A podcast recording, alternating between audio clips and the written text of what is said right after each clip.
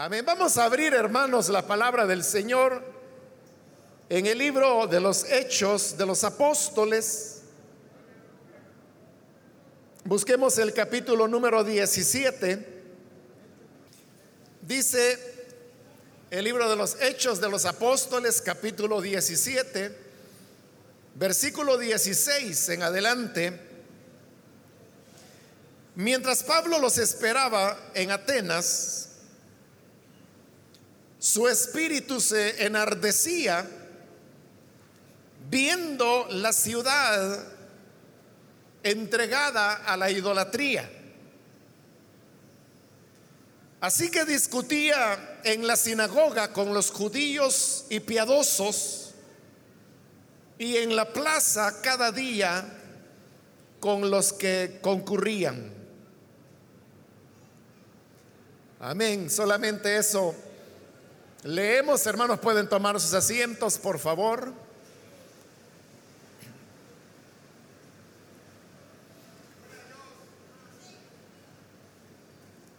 Hermanos, hemos leído estos versículos que nos hablan de la visita que Pablo hizo a la ciudad de, de Atenas.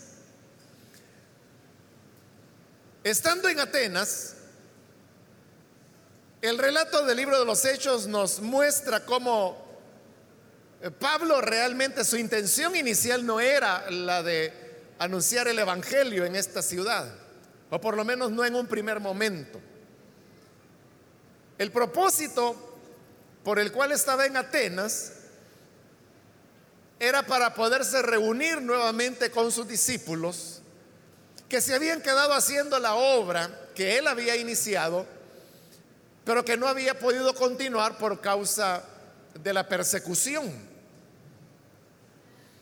Por eso es que él tiene que huir y entonces se va a Atenas, donde lo llevan unos hermanos, y con estos hermanos les envía eh, un mensaje a, a Silas y a Timoteo diciéndoles que vengan a Atenas donde se van a reunir. Entonces Pablo está en Atenas simplemente esperando que Timoteo y Silas vengan para poder pues dar los siguientes pasos en la misión. Pero mientras Pablo está en Atenas, él comienza a caminar por la ciudad y entonces se da cuenta, como lo dice ahí el versículo 16, que la ciudad estaba entregada a la idolatría. Y más adelante Pablo explicará que a los lados de las calles había infinidad de imágenes de dioses que los griegos tenían e infinidad de, de altares también. Y esto a Pablo pudo parecerle quizá contradictorio, porque Atenas, podríamos decir, era como la capital de Grecia, y los griegos eran un pueblo que se destacaron por su cultura, su educación. Había sido un pueblo muy guerrero que formó todo un imperio, pero al lado de ellos, o, de esa fuerza militar, también iba el tema de la cultura, y por eso es que hasta el día de hoy los jóvenes estudiantes, por ejemplo, los niños estudian eh, el teatro griego, la tragedia griega, eh, obras literarias griegas. Nuestro mismo idioma, el español, tiene una base eh, de, de una parte de griego y por eso es que tenemos ciertas palabras en español que su origen son raíces griegas. Entonces, ante un pueblo tan culto, tan educado, uno podría haber esperado una ciudad diferente. Pero lo que Pablo encuentra es que estaba llena de idolatría. Pero luego, cuando Pablo se da cuenta que la ciudad estaba llena de altares, llena de ídolos, Y hasta había encontrado Pablo que había un altar que no tenía imagen y que estaba dedicado al Dios no conocido. Es decir, los griegos no solamente estaban adorando a todos los dioses que sí conocían, sino que también había un altar para, por si acaso había otro dios y que se les había escapado, por eso le habían construido un altar al cual pues le pusieron al Dios no conocido. Esto dice que enardeció el corazón de Pablo. Y él dijo, bueno, no puede ser que toda esta gente esté tan sumida en el paganismo, en la idolatría. Y entonces toma la decisión de comenzar a enseñar. Y el primer paso que da es que dice que va a la sinagoga. Así lo dice el versículo 17 que leímos. Así que discutía en la sinagoga con los judíos y piadosos. Entonces vea qué interesante, que aunque Atenas era una ciudad que estaba totalmente volcada a la idolatría, no obstante, dentro de ella había presencia de judíos. Y no solo había presencia de judíos, sino que también habían construido una sinagoga. Tenían una sinagoga. Los judíos tenían normas para eso. Y para que pudiera abrirse una sinagoga, debía haber ya una cantidad considerable de judíos viviendo en esa ciudad. Entonces vea, los judíos Obviamente ellos en la sinagoga lo que hacían era leer los libros de Moisés, comentarlos, aprender acerca de ellos. Y todos sabemos perfectamente bien que las enseñanzas de Moisés y de los profetas, pues era la, esencia de la, de la revelación de Dios a la humanidad, que hoy la tenemos en las páginas del Antiguo Testamento. Y en esas páginas Dios se revela al ser humano tal como Él es. Se revela como creador. Se revela como todopoderoso. Se revela como eterno. Se revela como sanador. O sea, todo eso es revelación que vino a través de Moisés. Pero también Dios había revelado que él era un ser que no tenía imagen, no tenía figura, no tenía forma, y que consecuentemente no se podía hacer una imagen de Dios. Eso el Señor se lo dijo a través de Moisés. Dios les dijo, cuando yo descendí en el monte Sinaí, monte Oreb, o monte de Dios, que son los nombres que se le dan. Dijo el Señor, ninguna figura vieron.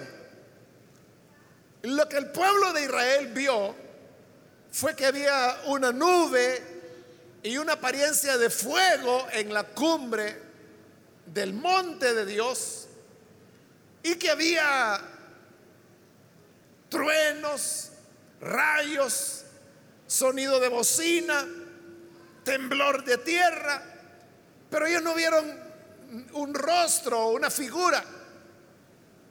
Entonces les dijo Dios, como no vieron ninguna figura, les prohibió terminantemente que hicieran ninguna imagen para rendirle algún culto o alguna adoración a cualquier figura de lo que está en la tierra, de lo que está en el cielo, de lo que está debajo de la tierra. Es decir, no podía haber ningún Dios que fuera aéreo, terreno o subterráneo al cual se le rindiera culto.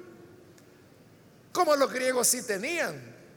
Los griegos tenían dioses del cielo como Urano, Tenían dioses de la tierra, donde habían muchos, pero La principal era Gea, que era el nombre que le daban a la tierra. Y también del mundo subterráneo, donde estaba, por ejemplo, Hades, que, que era el nombre de un dios, y que vivía bajo la tierra, y que era el encargado de las almas de los muertos. De ahí es de donde viene el nombre Hades que el Señor utilizó para referirse al lugar de las almas de los que mueren sin conocer a Jesús. Pero bien, todo esto que le estoy diciendo, los judíos lo sabían perfectamente bien. Y esta presencia de los judíos en Atenas, o sea, en Grecia, era algo, hermanos, que se había originado desde la deportación a Babilonia, cuando ellos fueron arrojados entre las naciones. Y fue gente que nunca volvió. Entonces tenían siglos. Estos judíos en Atenas tenían siglos de vivir ahí. Entonces, ¿qué cosa? Que mientras la ciudad estaba volcada a la idolatría, había allí judíos y piadosos, y se les llamaba piadosos porque eran los que eran temerosos de Dios. Y había una sinagoga donde se oía la palabra de Dios, se la leía, se la comentaba, se la enseñaba. Entonces esto nos lleva a una pregunta. Y la pregunta es si allí había una sinagoga y si allí había pueblo de Dios y si allí había piadosos o temerosos de Dios y si tenían la palabra de Dios. Entonces, ¿cómo era que no habían logrado causar un impacto en la ciudad de Atenas, sino que Atenas seguía volcada a la idolatría, aunque esa sinagoga y esos israelitas tenían siglos viviendo ahí.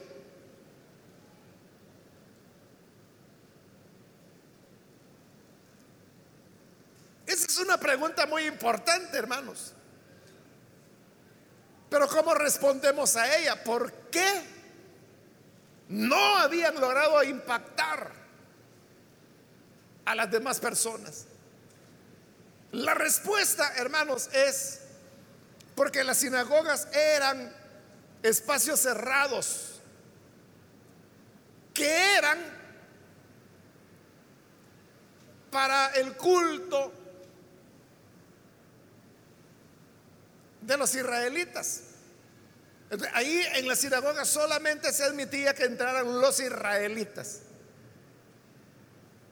Y la mayor apertura que daban era con lo que ahí llama piadosos, que eran gentiles pero que admiraban al Dios de Israel, les permitían entrar a la sinagoga, pero habían elementos que un piadoso nunca iba a poder hacer, como por ejemplo leer las escrituras, no se les permitía, porque eran gentiles. Entonces las sinagogas eran espacios cerrados donde la gente iba para llenar su necesidad espiritual. Y precisamente porque estos piadosos y estos israelitas vivían en la sinagoga para solamente satisfacer su necesidad espiritual, había hecho que ellos fueran como una isla dentro de ese mar de idolatría. Y cuando Pablo ve eso, y que la gente estaba rindiendo culto a dioses inexistentes, a imágenes, a ídolos, en altares, innumerables. Dice que él, él se enardeció, él no pudo estar callado. Enardecerse, usted sabe que significa, hermano, llenarse de indignación.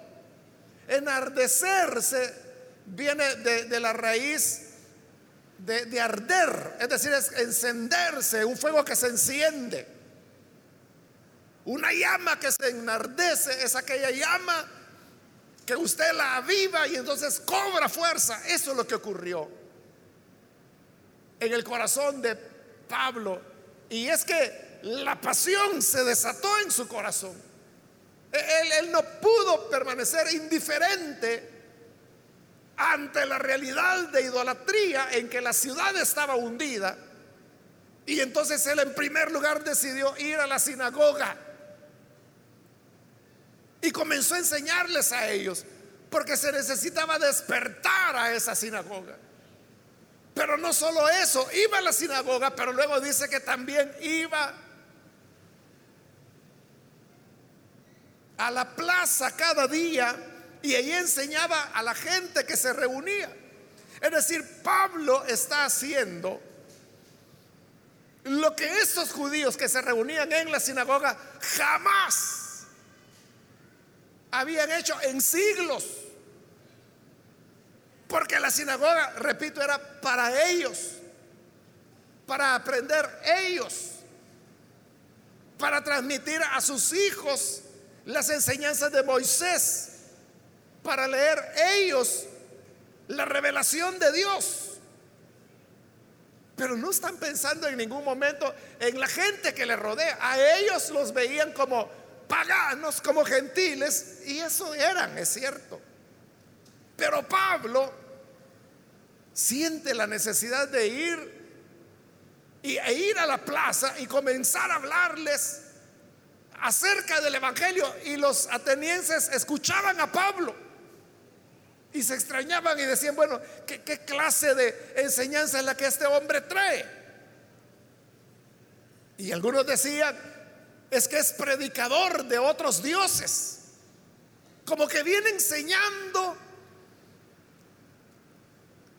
otra religión. Así les sonaba a ellos. Entonces vea, el problema en Atenas era que la sinagoga estaba encerrada en sí misma y por eso no podía afectar la ciudad. Pero lo mismo es lo que ocurre, hermanos, con la iglesia, o pudiera ocurrir con la iglesia cristiana. Y es que vemos a la iglesia como el lugar donde las personas llenan sus necesidades, pero no están pensando en cambiar el mundo de afuera. Yo, hermanos, ya en otras ocasiones he contado que antes de mi conversión, pues yo siempre viví en casa de mis padres y desde niño yo iba a estudiar a una institución que quedaba como un kilómetro de la casa. Hoy me sorprendo porque yo era un niño de primer grado y me iba solo. O sea que yo tenía siete años y me, caminando un kilómetro en San Salvador. Pues una cosa que hoy uno dice, ¿cómo yo voy a dejar a un hijo o una hija de siete años que se vaya sola un kilómetro? Pero esa época era tan tranquilo que así era la cuestión. Bueno, lo que le quiero decir es que era la época cuando se estudiaba de mañana y de tarde. Uno entraba por la mañana, no me acuerdo si a las 7 o a las 8, pero salía a las 12 y uno tenía que volver a casa a almorzar. A las 2 de la tarde tenía que volver y ya se salía como a las 4, algo así era la cosa. Entonces yo tenía que hacer esa ruta cuatro veces al día. Cuando iba por la mañana, cuando regresaba al mediodía, cuando iba después de haber almorzado y cuando regresaba ya por la tarde. Por la misma calle, cuatro veces diarias.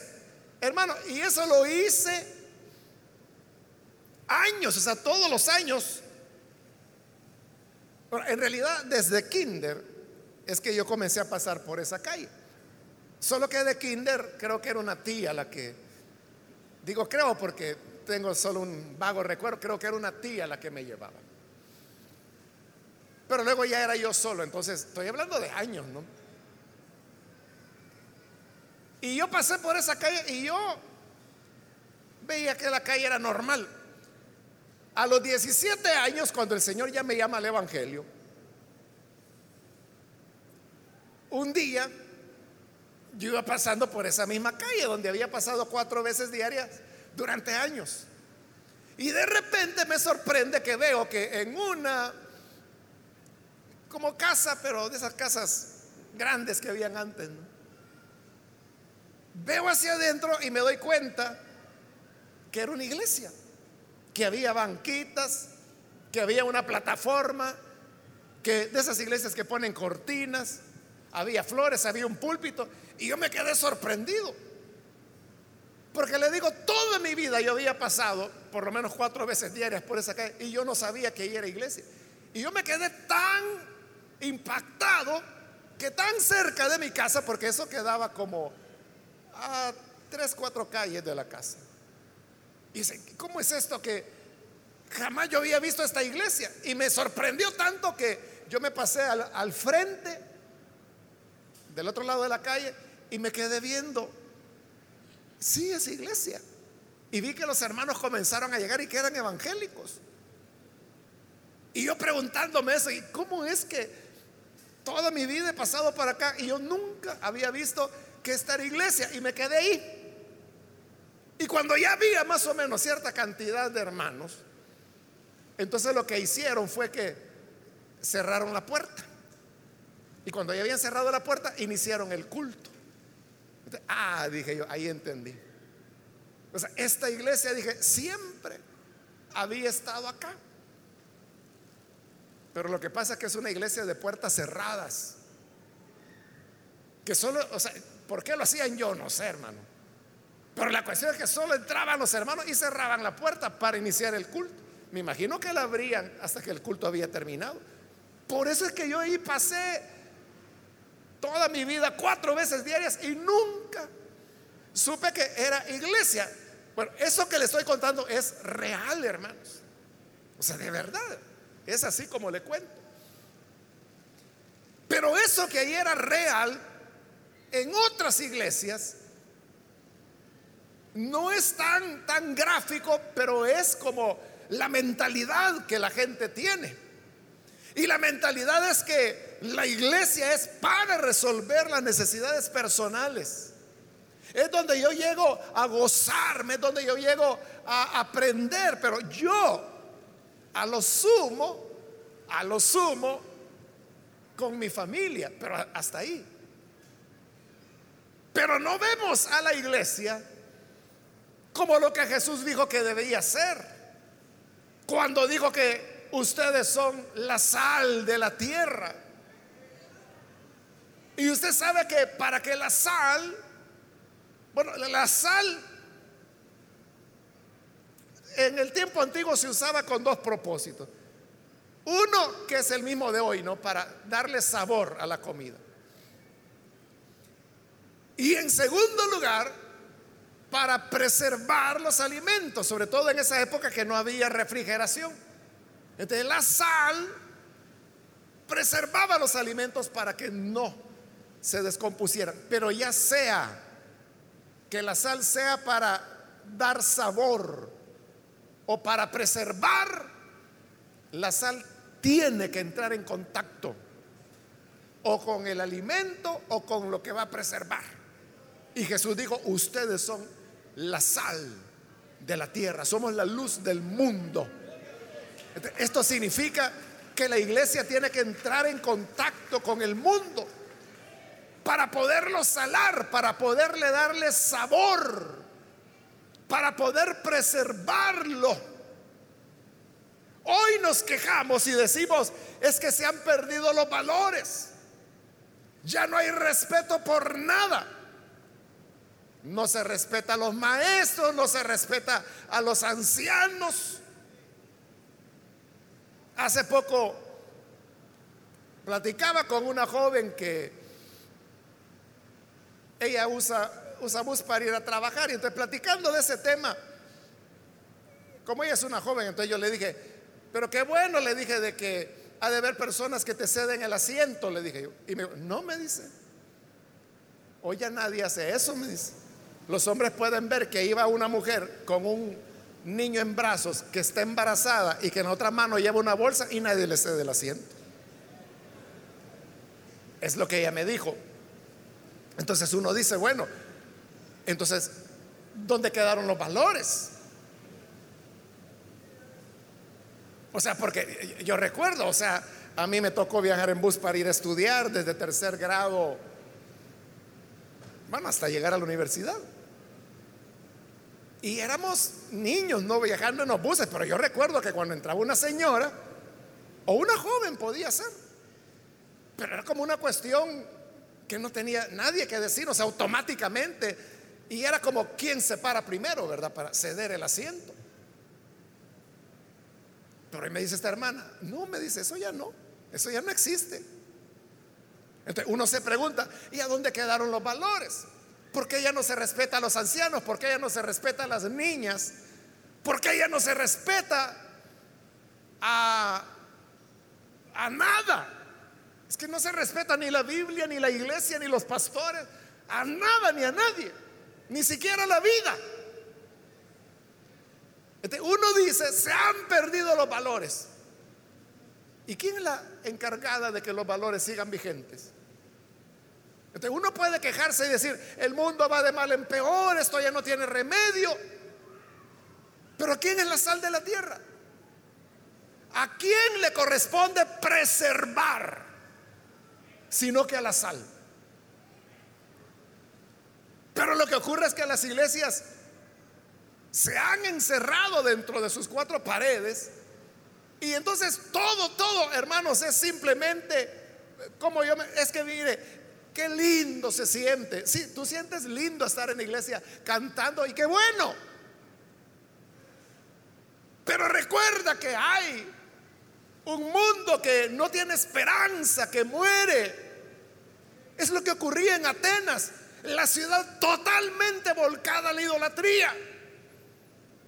Y los judíos orgullosos, que ellos eran el pueblo de Dios, que ellos sí conocían al Dios verdadero que ellos sí eran expertos en el conocimiento de las escrituras, porque solo leyendo las pasaban. Las sinagogas de esa época no tenían todos los biblios, los, perdón, los libros del Antiguo Testamento, como nosotros que tenemos el lujo de tener Antiguo y Nuevo Testamento a un precio bajo. En esa época era carísimo poder tener un libro. Pero suponiendo que en esa sinagoga tenían el libro de Daniel, digamos. Ese libro de Daniel lo pasaban leyendo todos los sábados. eran expertos en conocer por lo menos ese libro. Eran expertos. Pero ¿de qué servía todo eso? Si la ciudad continuaba entregada a la idolatría. Entonces, ¿qué es lo que marca la diferencia entre una iglesia centrada en sí misma o una iglesia que busca la manera de cambiar la situación de idolatría de la ciudad en la cual está ubicada? ¿Qué es lo que marca la diferencia? La diferencia la marca el corazón.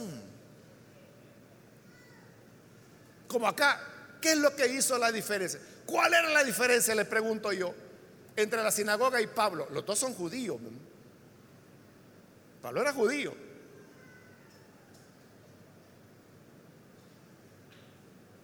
La sinagoga también era judía. ¿Cuál es la diferencia? La diferencia es, como lo dice el versículo 16, que hablando de Pablo, su espíritu se enardecía viendo la ciudad entregada a la idolatría. Esa era la diferencia, que el corazón de Pablo ardía y decía, no puede ser, no puede ser que en esta ciudad haya tanta idolatría, tanto paganismo, tanto ídolo. Y él no se pudo quedar callado. Y ya ni esperó a que llegara Timoteo ni Silas, sino que iba a la plaza a predicar a todo el que quisiera escuchar. Quería hacer un cambio, quería afectar la ciudad. Entonces, ¿qué es lo que cambia? ¿O cuál es la diferencia? Es el corazón. La pregunta sería, ¿nuestro corazón arde por los perdidos? Esto que le estoy diciendo, hermanos, es una gran lucha que tenemos con nuestras iglesias, nuestras filiales, que están en Europa. Porque yo siempre les insisto allá a los hermanos, enfóquense en el europeo, evangelicen al europeo. Y hay iglesias que lo han entendido y lo están haciendo muy bien. Pero también tenemos filiales que no. Ellos lo que quieren es que las iglesias que están allá en Europa sea como un pequeño soyapango para los salvadoreños que están allá. ¿Qué es lo que buscan? Es la complacencia, llenar sus necesidades. No, es que aquí me siento como que si estuviera allá en la colonia Santa Lucía. Ay, qué alegre. Y afuera, millones de europeos muriendo cada día sin conocer a Jesús. Entonces es como, mientras yo me sienta bien, a mí no me importa.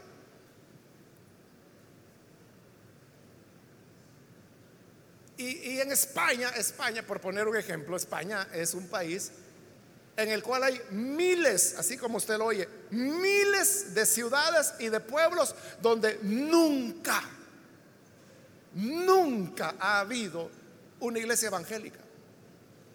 La reforma protestante este mes está cumpliendo 500 años. Y en 500 años miles de ciudades y pueblos en España nunca han tenido una iglesia evangélica. Es decir, que la gente que nace ahí, se educa ahí, trabaja ahí, muere ahí, ellos mueren y jamás supieron que es una iglesia evangélica. O sea, tal vez lo saben porque lo leyeron en un libro, en un periódico, lo vieron en un documental, pero que ellos hayan visto alguna vez qué es un evangélico, qué es esa clase de ser humano que se llama evangélico, no lo saben, nunca lo han visto. Y generaciones por 500 años han muerto sin conocer a un nacido de nuevo, jamás. ¿Y qué hacen las iglesias hispanas allá? O latinoamericanas. ¿Qué hacen? Centrarse en ellos. Y ahí están entre ellos peleándose que la diaconisa no le habla a la menganita, porque el coordinador de diácono sucede que le anduvo enamorando a la hija y total de que eh, eh, ahí está la iglesia enfrascada dentro de ella misma. Mientras afuera el mundo perece. ¿Qué es lo que marca la diferencia? Tiene que ver un corazón enardecido. Cristianos como Pablo que es que esto no puede ser. Esto no puede continuar de esta manera. la, pregunta que académicos, sociólogos, y que a mí me la han hecho muchas veces en varios países, es la pregunta, bueno, si en El Salvador hay tantos evangélicos, que por lo menos somos el 40% de la población. Realmente es un poco más, pero quedémonos con el 40%. De la gente pregunta, si hay tanto evangélico, porque es el país del planeta donde más niños se asesinan. ¿Y por qué con cierta regularidad quedamos como el país más violento del planeta o como la ciudad donde más se mata en el planeta? ¿Por qué? ¿Y entonces dónde están los evangélicos? Pero ¿qué ocurre? Nos acomodamos. Decimos, no, es que eso es señal que el Señor ya va a venir.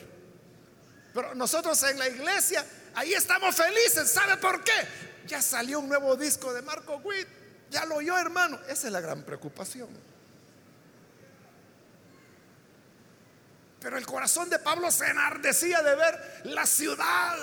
O sea, Pablo no llegó diciendo, ay, qué alegría. Aquí en Atenas hay sinagoga. Ya tengo donde congregarme. Ahí me voy a sentir en casa. Pablo no vio la sinagoga, vio la ciudad. Entonces la gran pregunta es, ¿qué estamos viendo nosotros? ¿Qué es lo que nos enardece el corazón? Nos enardece que la ciudad sea como es. Nos enardece el pecado. la droga, el alcoholismo, la inmoralidad sexual, nos enardece la violencia, nos enardece el asesinato de, niños, de niñas. Esta semana, no sé si vio la noticia de este niño de octavo grado que mataron allá por Chinameca. De octavo grado, es un niño y lo asesinaron. Y si eso no le enardece a usted o no le importa, entonces ¿para qué sirve la iglesia? Esa era la gran pregunta. ¿Y esta sinagoga qué ha hecho en siglos que tenían de estar ahí? Si la ciudad estaba volcada a la idolatría. Pablo solo estuvo unos días ahí. Pero en esos días el tema del Evangelio fue llevado al Areópago, que era como la, institución que velaba por y autorizaba las enseñanzas que se iban a impartir en Atenas. Hasta ahí llegó Pablo.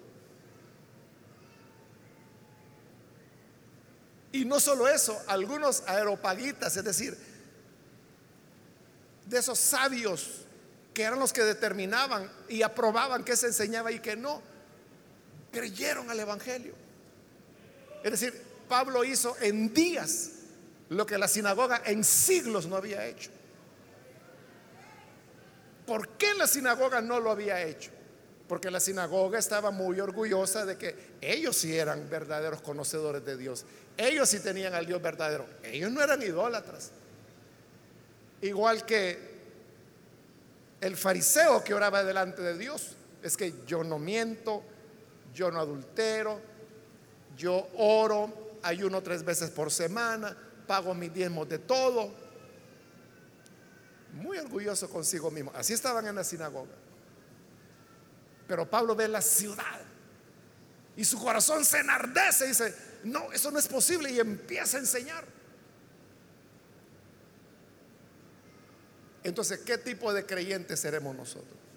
¿Seremos los creyentes orgullosos de nosotros mismos? Es que mire, la iglesia donde yo voy es la más grandota. Ay, qué maravilla, Es que mire, es que yo tengo ya 25 años de congregarme. Y en eso, ¿qué ha producido? ¿Qué cambio ha producido en tu vecindario? O en tu familia misma. ¿Qué cambios ha producido en la ciudad o en el país? Un montón de gente encerrada dentro de las cuatro paredes de la iglesia. Pero somos luz para brillar donde hay oscuridad. Somos sal para darle sabor a aquello que está insípido. Somos sal para preservar aquello que se está pudriendo y perdiendo. Por eso le digo, si nos quejamos, es que se está perdiendo el respeto. Tú tienes la culpa. Es que hoy la gente ya no tiene educación ni valores. Tú tienes la culpa. Porque tú eres la sal que debe preservar. Pero como solo pasas encerrado dentro del salero, que nosotros le llamamos iglesia o templo, ¿qué vas a andar salando? Usted puede tener ahí el plato más insípido y poner el salero ahí, pero eso no le va a remediar el problema. Tiene que aplicarle la sal. Hay que hacer lo que Pablo hizo, salir, salir de la sinagoga e ir. Ir a las plazas, ir a las calles, caminar con la gente, ir a las comunidades.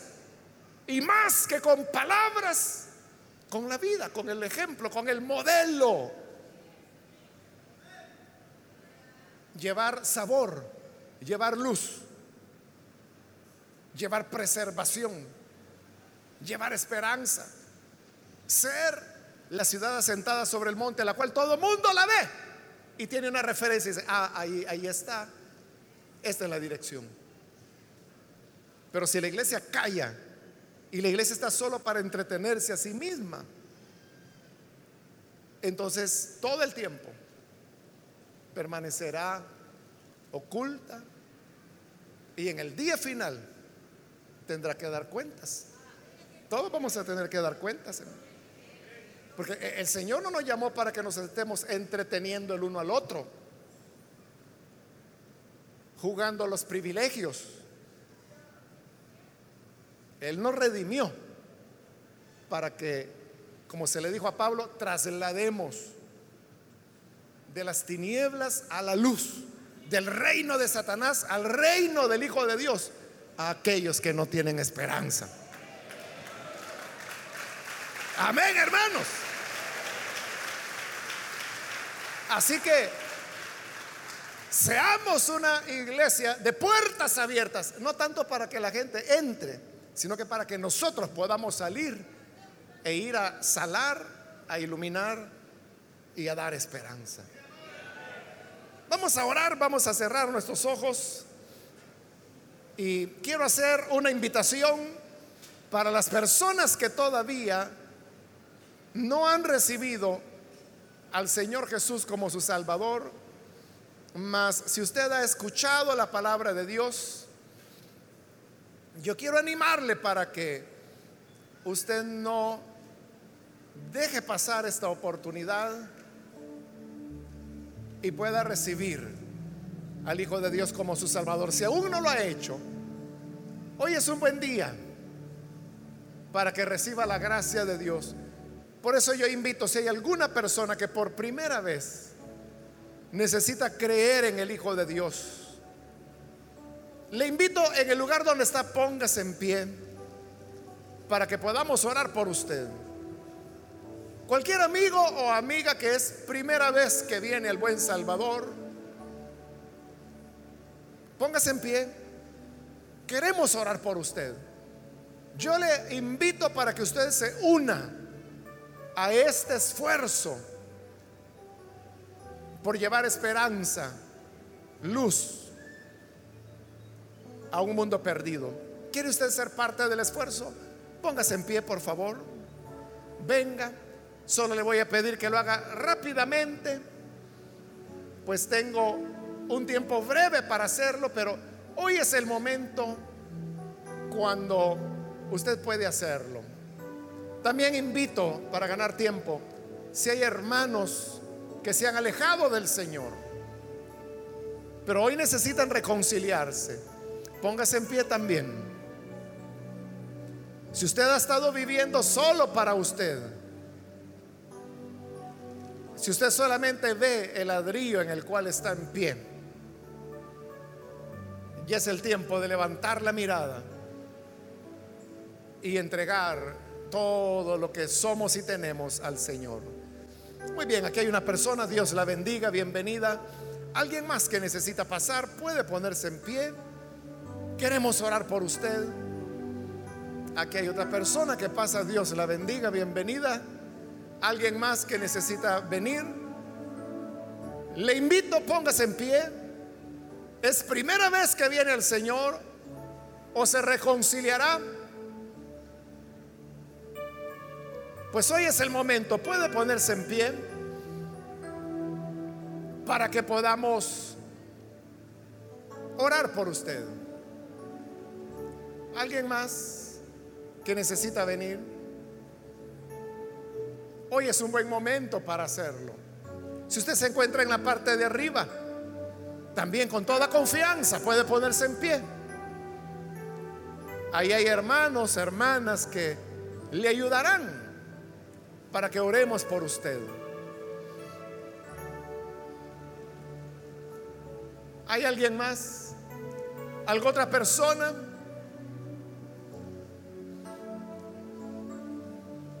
Muy bien, aquí hay dos personas más que vienen. Dios les bendiga.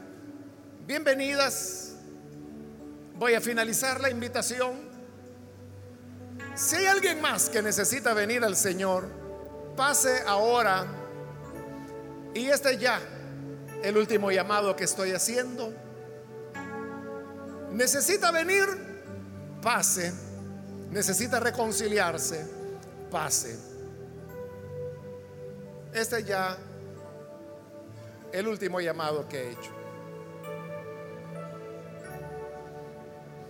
A usted que nos ve por televisión, también le invito para que se una con las personas que están aquí al frente y reciba también usted al Señor en esta oración.